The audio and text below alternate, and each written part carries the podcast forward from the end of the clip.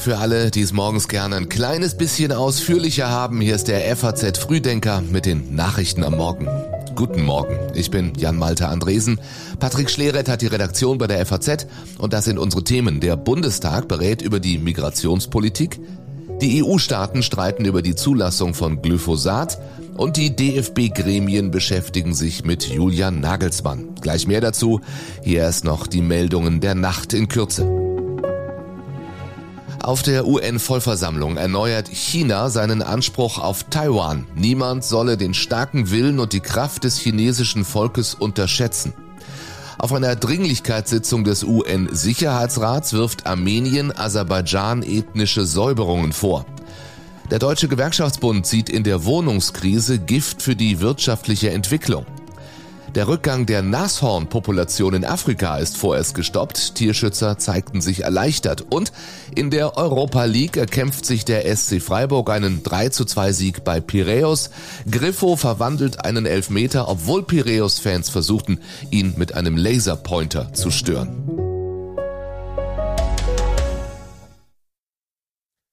Wie geht es weiter in der Migrationspolitik? Nicht nur die Union zeigt sich angesichts der hohen Flüchtlingszahlen besorgt, auch Grüne und Linke.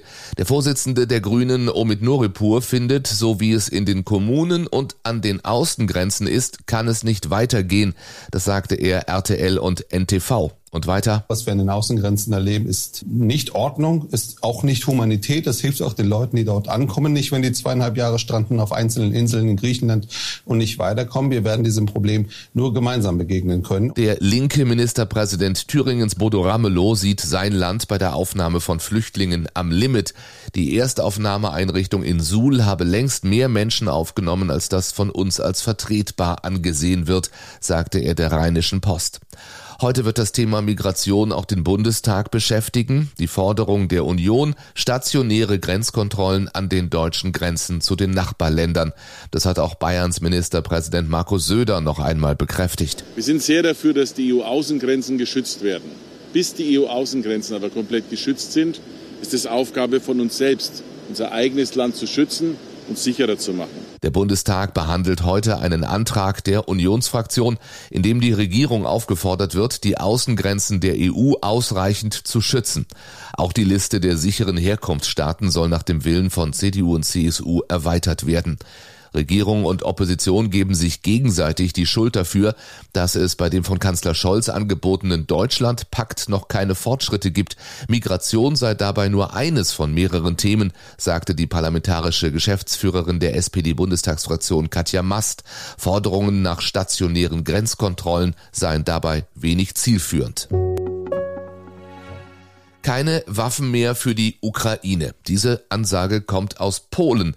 Das Land, das bisher zu den wichtigsten Waffenlieferanten gehörte und bei Panzern und Flugzeugen vorgeprescht war, als andere Länder noch zögerten. Jetzt aber sagt der polnische Ministerpräsident Morawiecki in einem Fernsehinterview, wir liefern keine Rüstungsgüter mehr in die Ukraine aus dem Grund, dass wir gerade dabei sind, uns selbst modern auszurüsten. Wenn man nicht angegriffen werden will, muss man über gute Waffen verfügen, mit denen man sich verteidigen kann. Das war die Übersetzung der ARD Tagesschau. Darin erklärt auch Justina Gotkowska vom Zentrum für Oststudien, es sei ein offenes Geheimnis, dass Polen einfach keine Waffen mehr liefern liefern kann. Das hängt damit zusammen, dass Polen äh, sehr viel an die Ukraine äh, äh von äh, Waffen geliefert hat äh, und äh, hat sehr viel ab, abgegeben. und deswegen die Bestände von Waffen sind sehr winzig. In Warschau ärgerte man sich aber offenbar auch, und zwar über den ukrainischen Präsidenten. Zelensky hatte sich für einen ständigen Sitz Deutschlands im UN-Sicherheitsrat ausgesprochen. Polens Verteidigungsminister Blaszczak erinnert erinnerte Zelensky an die anfängliche deutsche Zögerlichkeit bei Waffenlieferungen und erneuerte die Forderungen nach deutschen Reparationen für die Zerstörung im Zweiten Weltkrieg. Das gute Verhältnis zwischen Polen und der Ukraine hatte schon vorher Risse bekommen, als Polen wie andere Nachbarländer die Einfuhr von ukrainischem Getreide blockierte und die Ukraine Klage vor der Welthandelsorganisation WTO ankündigte. Der ukrainische Präsident Zelensky bekommt all das aus den USA mit. Da hat er am Abend unserer Zeit US-Präsident Biden getroffen.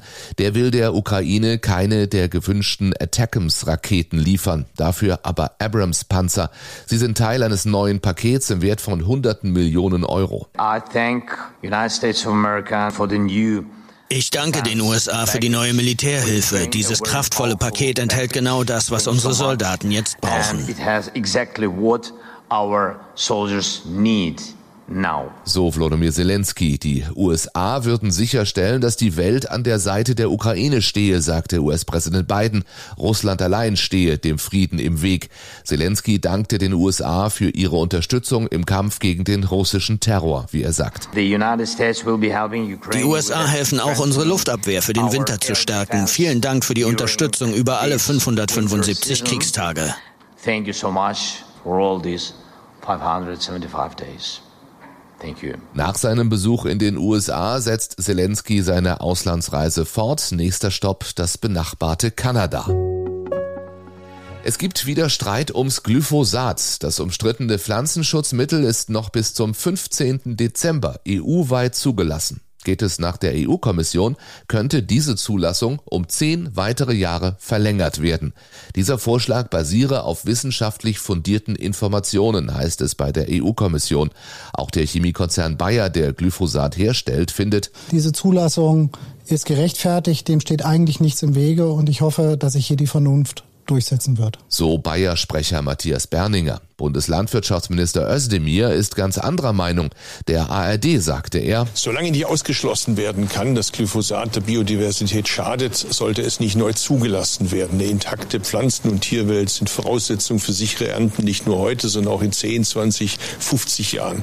Auch die Tübinger Umweltwissenschaftlerin Rita Triebskorn äußert sich kritisch. Der Vorschlag der EU-Kommission sei wissenschaftlich nicht gerechtfertigt.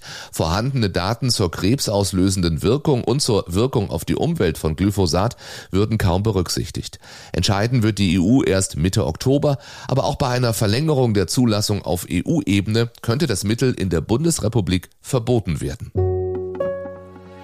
Wird es jetzt ernst mit Julian Nagelsmann? Heute Mittag gibt der DFB eine Pressekonferenz. Es dürfte um die Personalie des Bundestrainers gehen.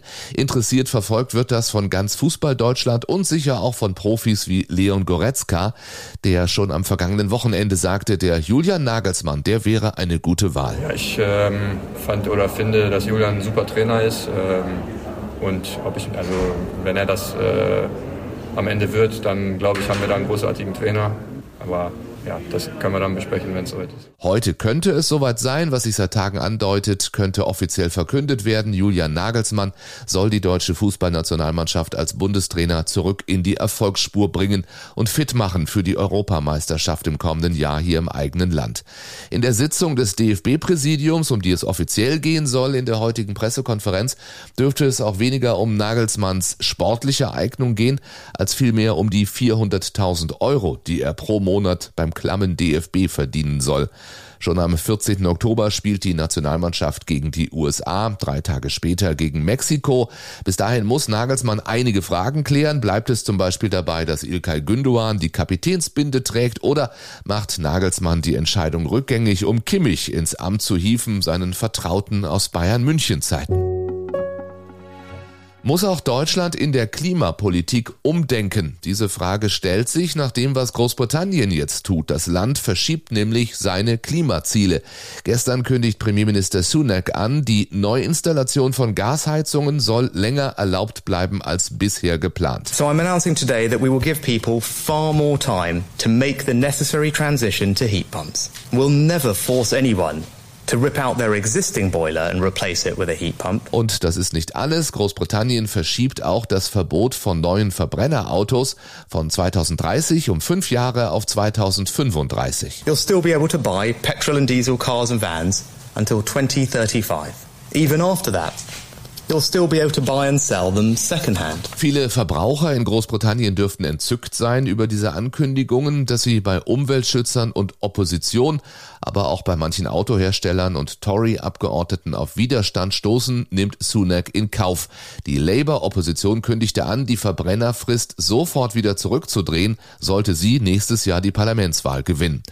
Die Entwicklungen in Großbritannien müssen die Alarmglocken schrillen lassen, das sagt die deutsche Wirtschaftsweise Veronika Grimm der FAZ.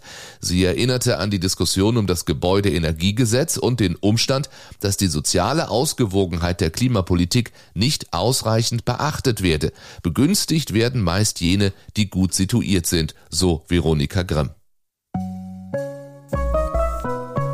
Das war die Woche hier im FAZ Frühdenker. Das war dann auch der Sommer. Nicht vergessen, morgen fängt auch kalendarisch der Herbst an.